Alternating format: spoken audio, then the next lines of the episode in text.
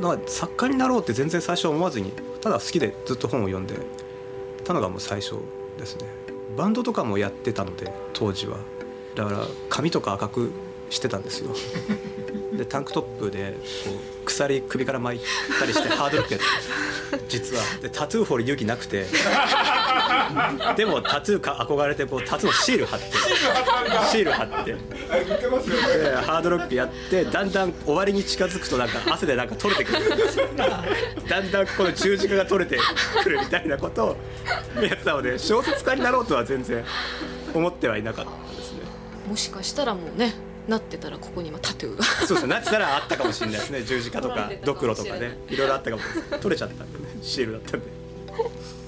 やっぱりその読む人から書く人ってアプローチも熱量も全部が違うわけじゃないですか。なんか結構私その小説家の方ってその一歩って勇気なんだろうなって思うんですよね。あ書くっていうことそうです。私自身がすごい本好きですけどやっぱ書こうとは全く思えないので物を書く人ってすごいなと純粋に思うんですけど。でもなんかこうまあいろいろじゃないですかね。映画は僕すごい大好きですけど、まあ、映画撮ろうとかはもう全然うん。思わないですから、ただ見るのも大好きですけど、うん。まあインターネットもやりますけどまあインターネットの発信発信側って変だけどにはなろうとは思わないですからね。まあいろいろ見たりはするけれど。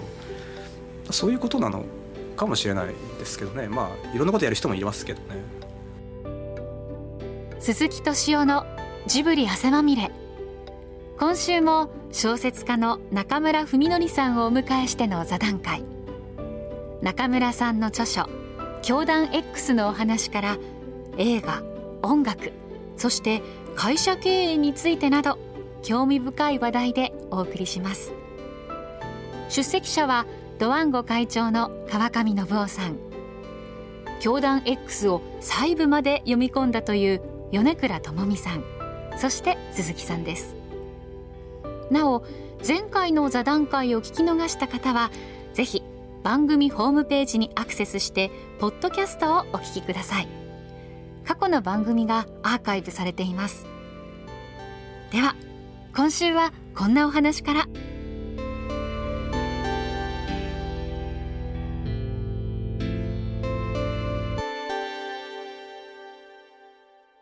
なんか海外の人に読んでほしいなとかも思いますか？そうですね。結構兄弟 X は最初からもう世界に向けて書いてあるっていうのがあったので。あれスリが初めてなんですか？とアジア圏は他にも前もあったんですけど英語圏はスリが初めてですね。そこからいろんな国にいろいろ出るようになったっていうので。でそのタイミング見計らって兄弟 X をややったっていう。ああいうのってどうすると海外で出るんですか？集英社の人の努力ですか？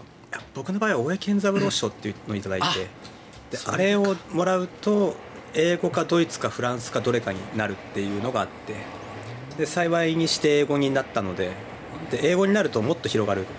そうですよのででそれでですねでいろいろなんかまあ3の主人公ってあああるようでなかったので、まあ、なんか珍しかったみたいでいろいろ広がってはくれてはいるんですけど「悪と仮面のルール」っていう本を書いた時にそれがまあアメリカの軍需産業の悪口いっぱい書いた本なんですけど でそれが英訳されるって言われて ややばいなと思ったんですけどでも出ちゃうもんはしょうがないからあじゃあもうお願いしますって言って向こうのサイン会の時になんかこうなんか共和党大好きみたいなこう筋肉ムキムキの南部の方が来て「お前の悪と仮面のルール読んだけどお前は勇気があって気に入った」って言われて。あじゃあ気に入ったんならいいのかなとか思って。もうこっちはもうささ「サンキューソーマッチ」しか言えないですよね「サンキューソーマッチ」って言ってこう書いて「ジャパニーズ漢字」とか言いながらこう こうやってまたまたまたしたりとかしましたけどね。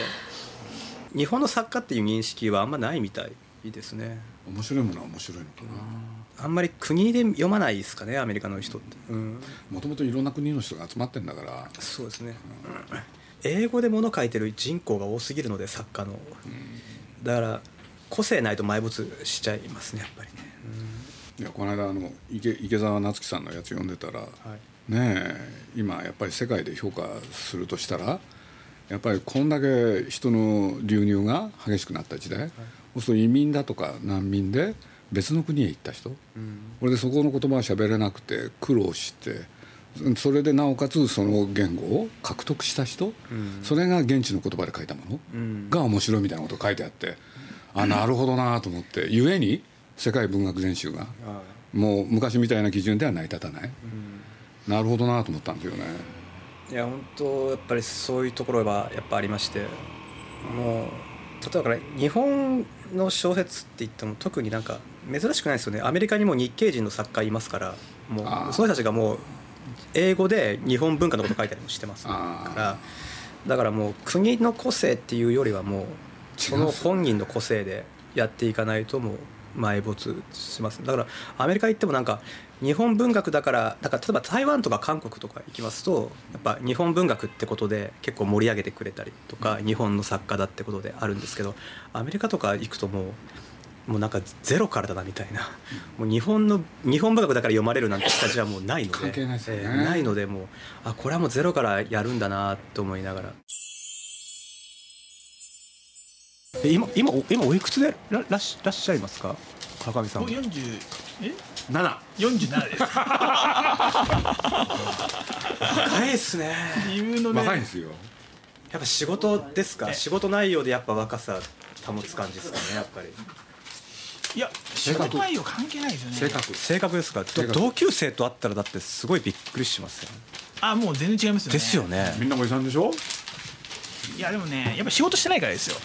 仕事したら絶対老ける 仕事してないって言った今。いやでも仕事は仕事はしてるじゃないですか。いやだからいやいやいやしてないんですよ。あのあの普通の意味での仕事はやっぱりやってないですよね出社は毎日出社されてるんですか？まず月曜日はあの、はい。ジブリに そうか子供を。月曜日はジブリにいらっしゃるんでええあのええ。え今娘がね今14か月なんですけど。そうなんだ、はい。鈴木さんにつにあの連れて行ってもらって、ジブリ保育園に預けるっていうのが僕の月曜日のお仕事ね。仕事。はい。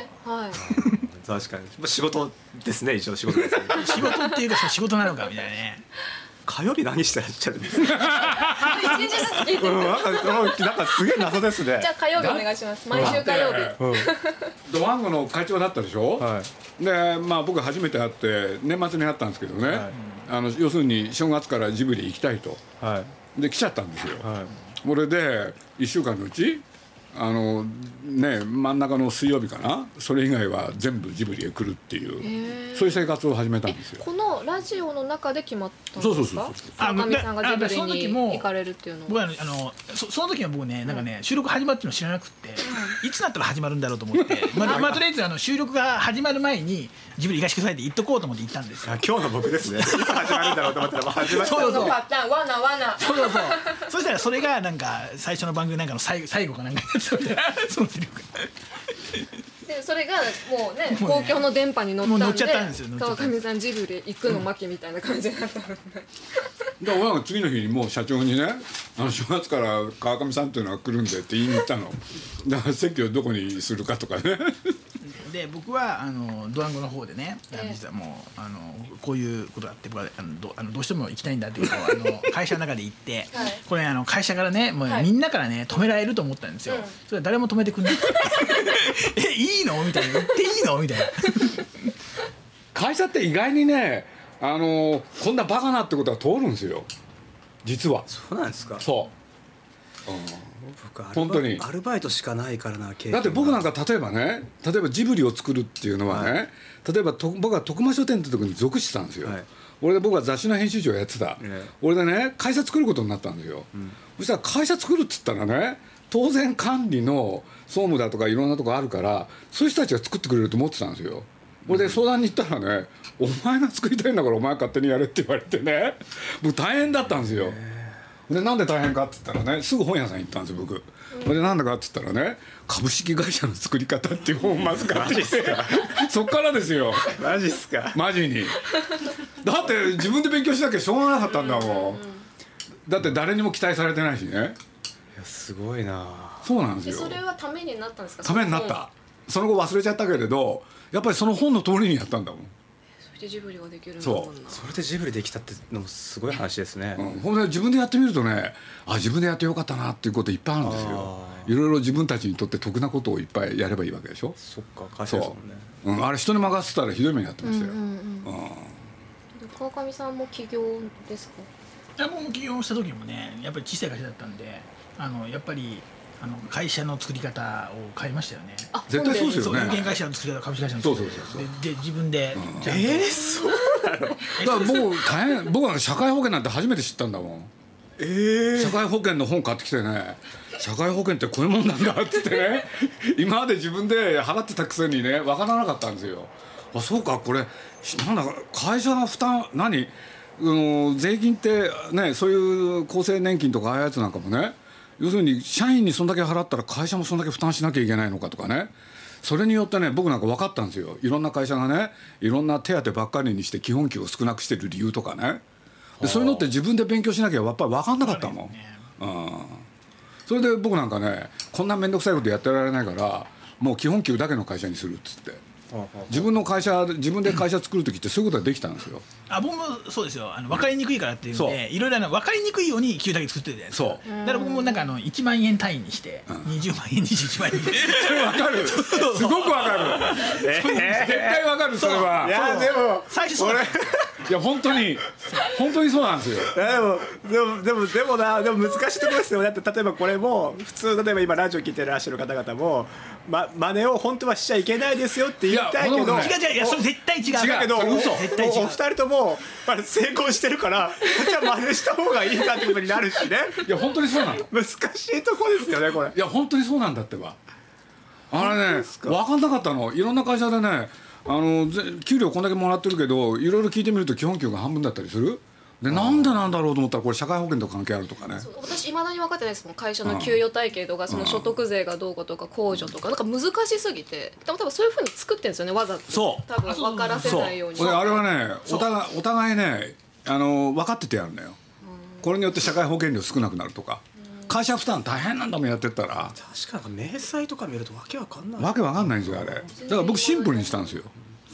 なんか親切ですよね働いてる人からすればね。そうだよ。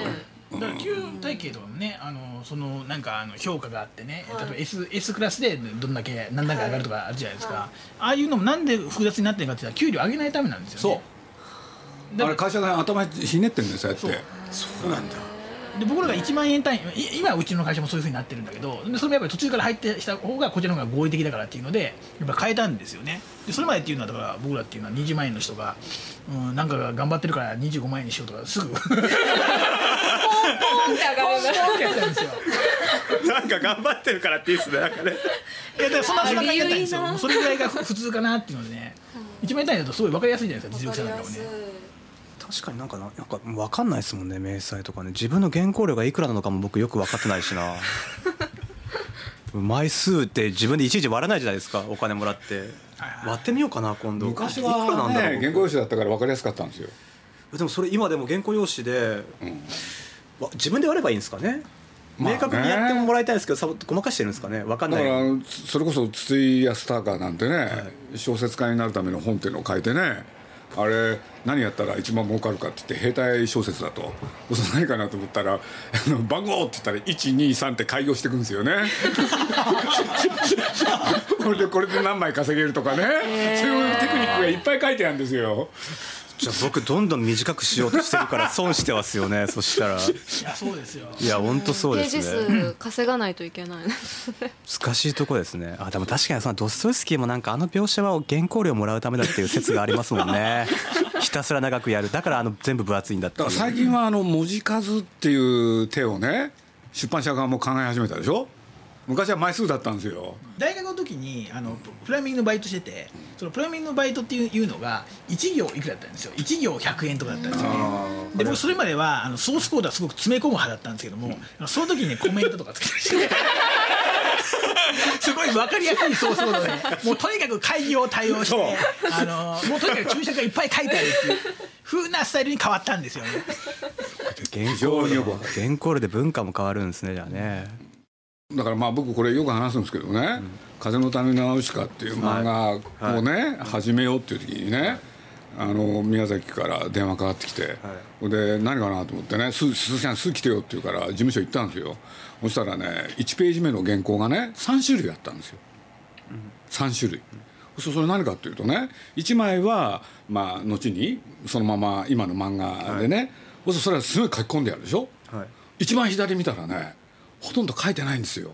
えそれでちょうど真ん中がねその中間ぐらいの絵が描いてあるんです。俺で「鈴木さんどれがいい?」って言って。俺でねこの今のねこれだったら1日ね24から30枚いくと、ね。で真ん中だとねまあ10枚ぐらいかなっつって。で最後のこの今のね漫画になったやつ。これだとね鈴木さん1日に1枚いかないんだよ。って言い出してでどれにする？って言われて見せられたらやっぱりこのぐちゃぐちゃなやつですよね。あそうですよね大変だったんですいやようん。あまあうちにあります。あの大きいやつ。そうです。大きい大きあくて大きくて薄いやつ。ありがとうあれありますうちにあります。だからどのぐらいの密度でね書くかっていうのはやっぱ大きい問題だったから。まあ、だからそれ今ナウシカみたいな小説を書いてるってことですよね。そうですよ。ナウシカの衝撃はすごかったまあな、なんか最初最初はもう映画で見たんですけどその後漫画で、漫画に戻って大体 G ペンなんて使ったことないからすごかったあの彼がねペンでやってみたら書けないんですよ。で鈴木さんどうしようっつってね。で僕なんかしょうがないからね。皆さんいつも使ってるのはアニメーターって鉛筆なんですよ。あだから鉛筆でやりましょうっつって。俺でもうしょうがないから僕なんか鉛筆削ってね。というのはすぐ丸くなっちゃうから それでね絵を描き始めて。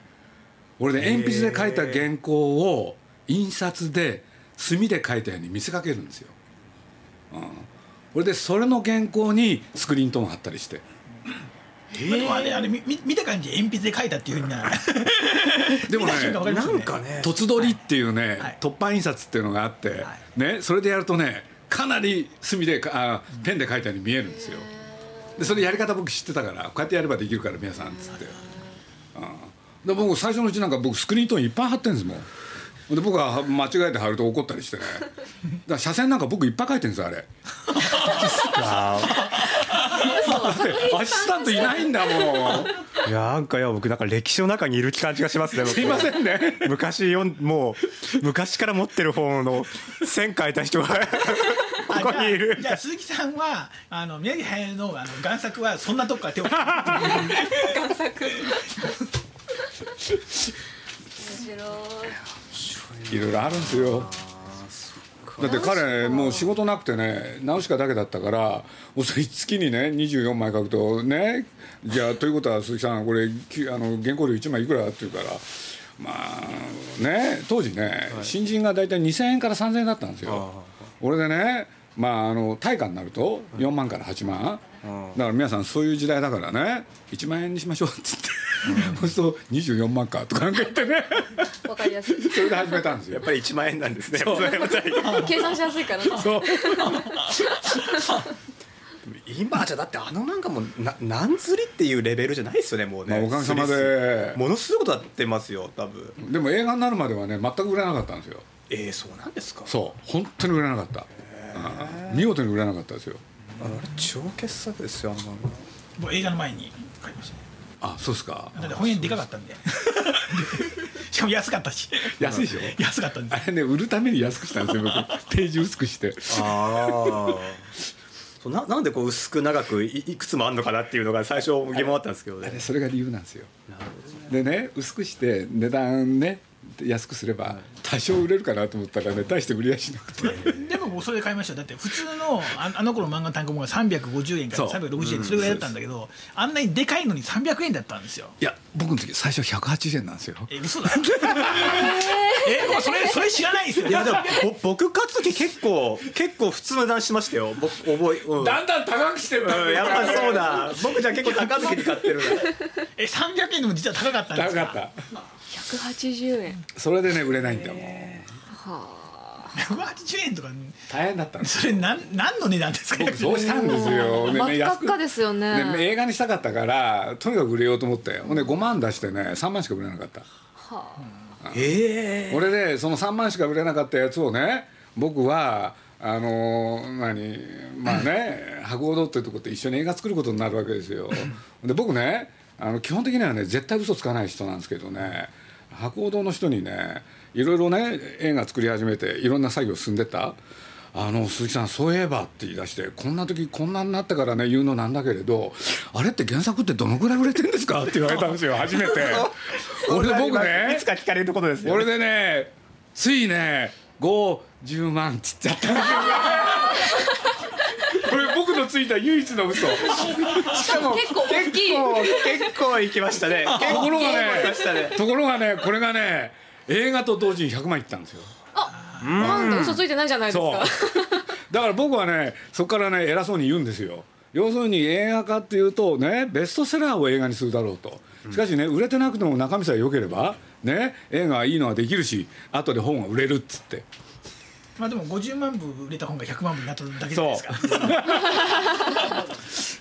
でも結果としてはね全部ね今に250万か300万ずつぐらい。いやもうあれはすみみんな持ってますからね。漫画とかそういう文化興味ある人は。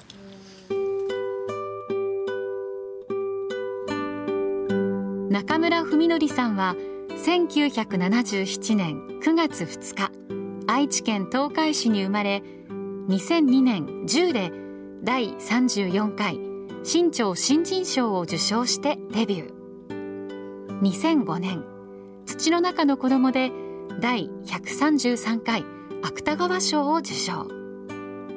今年5月の「あなたが消えた夜に」まで数々の小説を執筆してきました。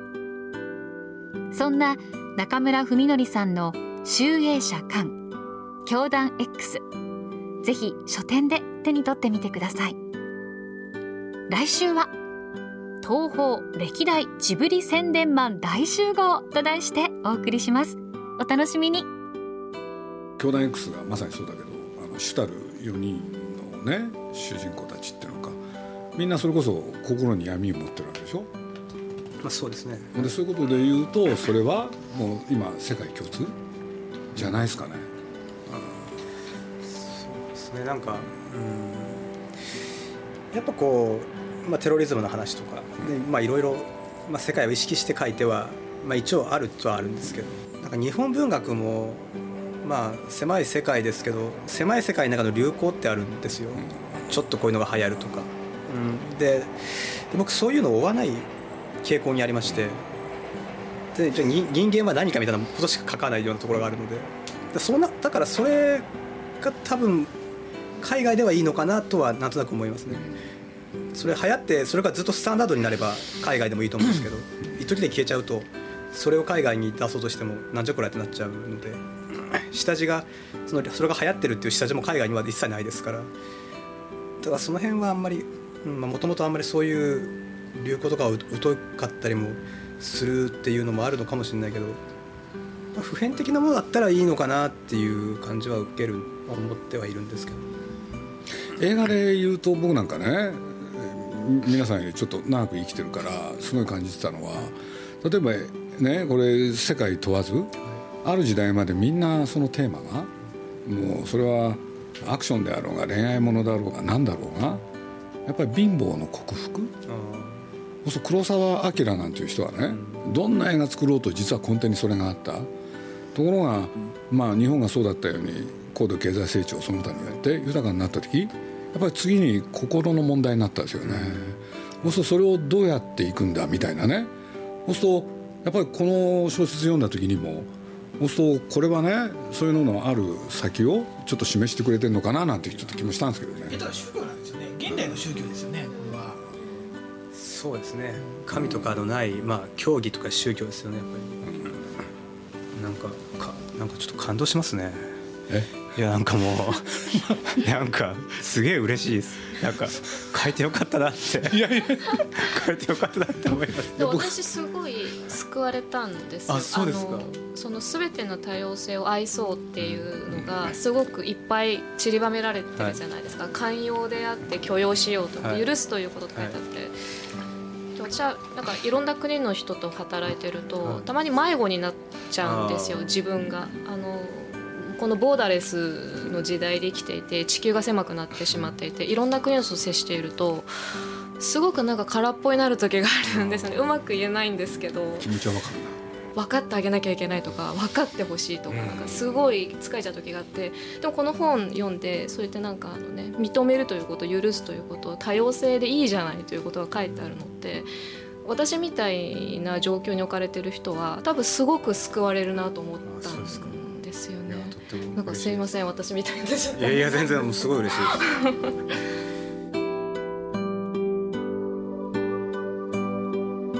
鈴木敏夫のジブリ汗まみれ。この番組はウォルト・ディズニー・スタジオ・ジャパン。街のホットステーションローソン。アサヒ飲料。日清製粉グループ。